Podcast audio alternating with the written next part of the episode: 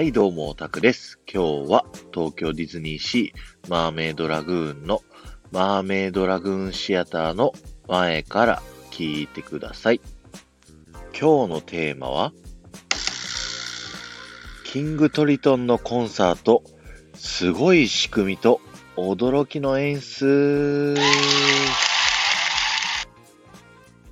こちらのマーメイドラグーンシアターはオープンした2001年から2014年まではですね、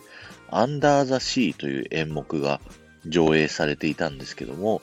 2015年4月24日より、キングトリトンのコンサートという演目の公演が始まっております。これらの2つの公演なんですけど、ファンの間では、どっちの方が良かったみたいな議論が非常にされてるんですけども、僕はどっちのショーもすごい好きなので、それぞれのいい点をですね、今回は紹介したいと思います。まずは今やっている方のキングトリトンのコンサートのいい点を紹介したいと思います。こちらのいい点で言うと、まずですね、アリエルの可動域がですね、アンダーザシーに比べてめちゃくちゃ広がったというところですね。こちらですね、今までのアンダーザシーだと真ん中の円形の装置の範囲内でしかアリエルが動けなかったのに対して、キングトリトンのコンサートではですね、ワイヤーを四方八方からですね、つなげてそれの長さを調節することによってアリエルを動かしているので、アンダーザシーよりめちゃくちゃ可動域が広いし、あの、スピード感もすごい増してるんですよね。これによってアリエルの泳ぎがすごいリアルですし、あの、僕たちの近くにすごい寄ってきてくれるというですね、アリエルを見るとすごく大満足なショーっていうのが、このキングトリトンのコンサートになるんですね。で、そうしてしまったことにより、ちょっとネックが発生してですね、アリエルの可動域が広いことによってですね、他のキャラクターが上から登場することができなくなってしまったんですね。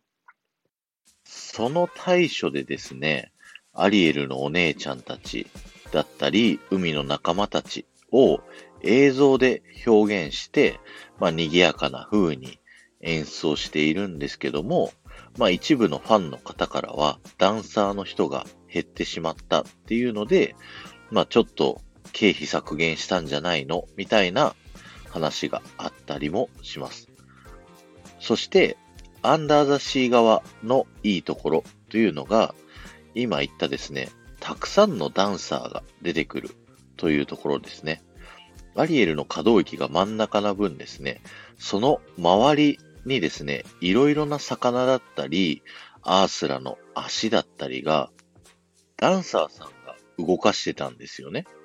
だからこそ、海の中がですね、すごく賑やかに見えたっていうのが、アンダーザシーの、まあ、良かったところかなというふうに思っております。あとは個人的にはですね、アースラの哀れな人々の歌がすごく僕は好きなので、そこがなくなってしまったのはちょっと残念でしたね。でも、キングトリトンのコンサートの、さっきも言った、アリエルのワイヤーの技術、あの、とんでもないので、よかったら、何回も見てる人は、アリエルの上のですね、ワイヤーをずっと見てるっていうのもですね、また新しい楽しみになるかもしれません。すごいマニアックな話をしてるかもしれないです。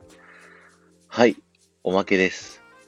キングトリトンのコンサートは、アリエルのお姉ちゃんたちが登場しますよね。このアリエルのお姉ちゃんたち、全員頭文字が A から始まっています。そして、このキングトリトンのコンサート、実はリトルマーメイド2とリトルマーメイド3の歌も使われているので、リトルマーメイド好きにはもう必見なショーになっているんですよね。あと、このキングトリトンのコンサート、一番おすすめの見る場所を紹介したいと思います。えー、マーメイドラグーンシアター入ってですね、一番奥側ですね。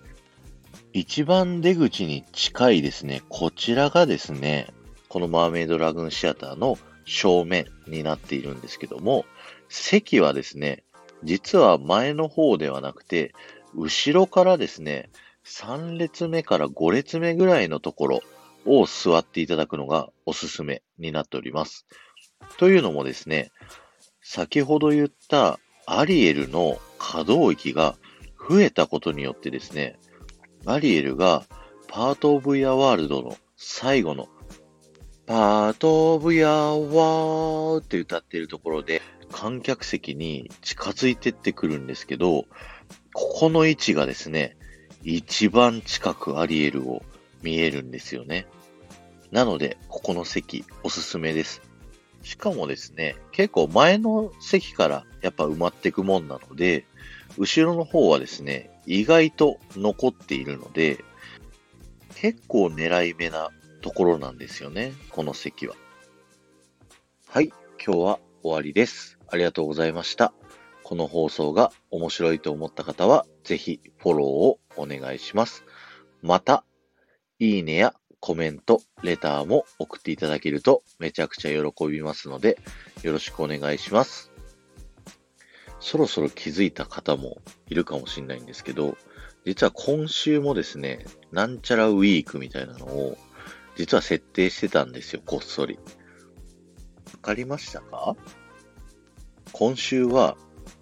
何かしら歌を歌うウィークでした。